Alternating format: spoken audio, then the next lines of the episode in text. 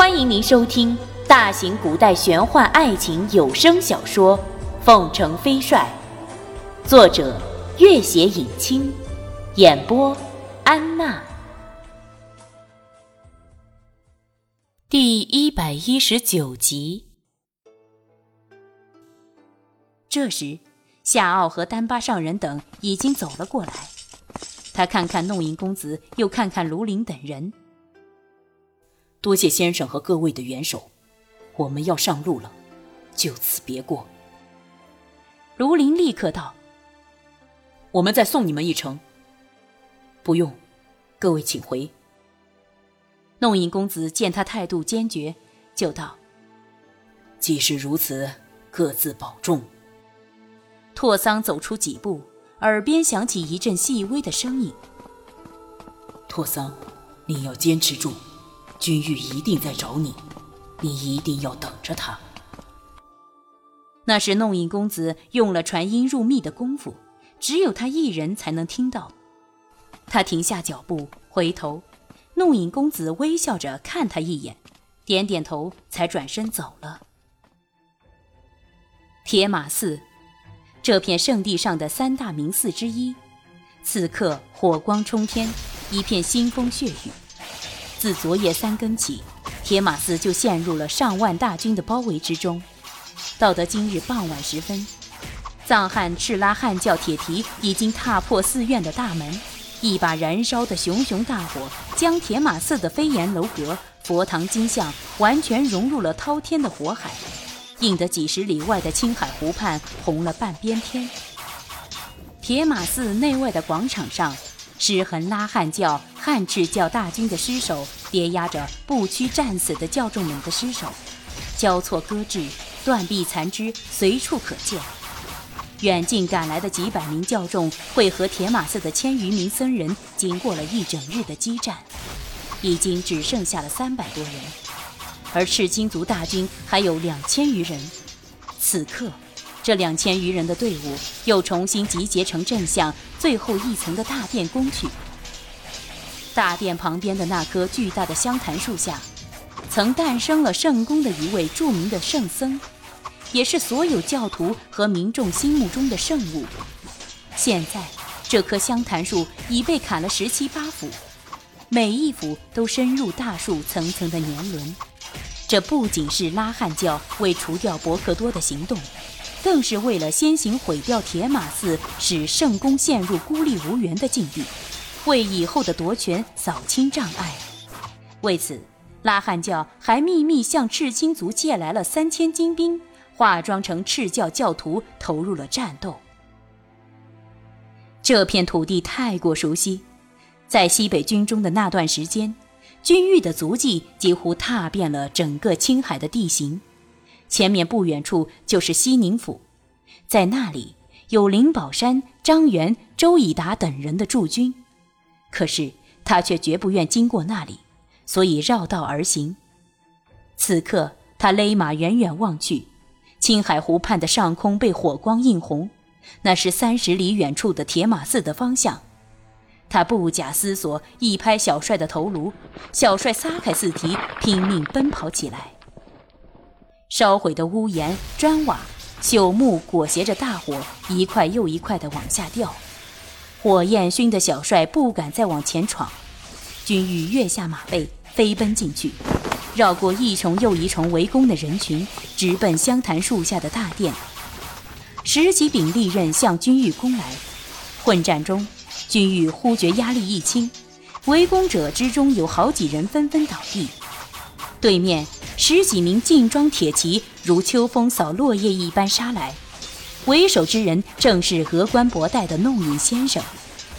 那十几名凤凰寨的精兵强将都已大汗淋漓，兵刃染血，不少人已经或轻或重受了伤，就连弄影公子也已衣衫不整，额冠歪斜，显然已经经过了相当长一段时间的战斗了。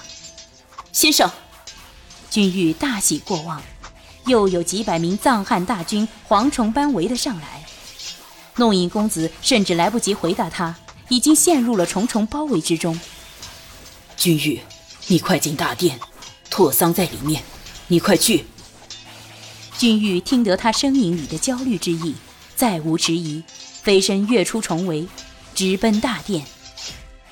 千年老树已经被砍倒压塌了偏殿的一角，而正中的大殿更是大火熊熊，堆满尸首。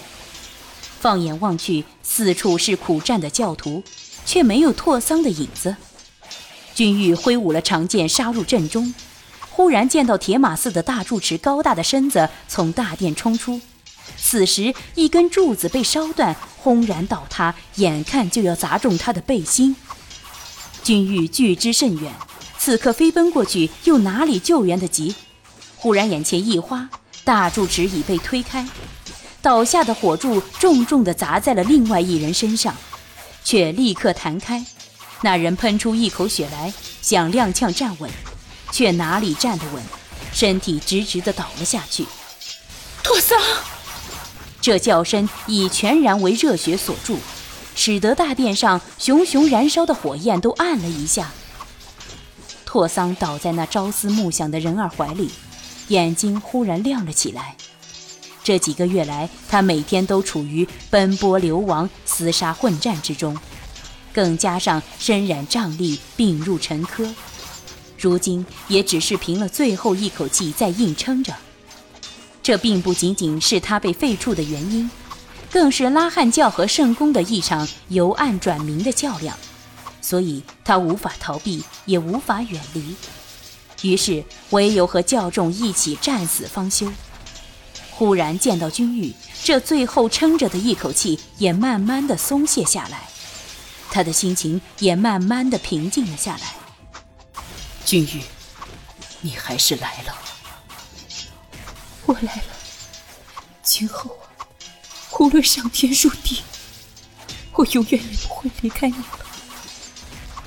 傻孩子。拓桑摸摸他的头发，笑了起来。旁边一柄大刀又向拓桑砍来，君玉反手，那是致命的一击，大刀的主人立刻气绝身亡。他夺过那柄长长的大刀，扶着拓桑，每行一步斩杀一人。此生他从来不曾下过这般的辣手。西宁府，张元和周以达等人站在高高的城门上，看着铁马寺上空的熊熊火焰。周以达叹息一声：“哎，前年啊，我们曾和军元帅一起解救铁马寺大难，没想到铁马寺还是未能逃过这一劫。”张元按耐不住，大声道：“我们怎能眼睁睁地看着铁马寺遭难？我们应该派兵支援。”周以达摇了摇头：“朝廷早已下了密令，这是拉汉教和圣公之间的纷争。”严令边疆帅臣万万不可插手，以免引起混乱。我们怎敢派兵？张元义愤填膺，正要说什么，忽然听得守城的老兵开门，进来一骑快马，竟是卢林。卢先锋怎么千里迢迢赶来了？卢林累得和坐骑一样，几乎要口吐白沫了。快派兵支援铁马寺，军元帅在那里。只怕抵挡不住了。军元帅怎会在那里？张元和周以达二人大为意外。卢林没有回答，众人也无暇多问，立刻奔回将军府。林宝山听了几句，也大为震撼。正犹豫间，张元已经叫了起来：“我自己带五百兵去，朝廷要杀要剐，我自己承担，绝不连累林将军就是了。”周以达立刻道：“我和你一起去。”林宝山尚未回答，监军的声音已经传来：“军元帅为什么会在那里？朝廷早已下了密令，绝不允许我们插手圣宫和拉汉教的内部事务。他这种行为早已……”张元打断了他的话：“我不管他们什么内部事务，只要军元帅在那里，我们就非救不可。”反了你们。监军不必动怒朝廷责怪下来林宝山一力承担就是了。张元周以达你们立刻率三千精兵支援。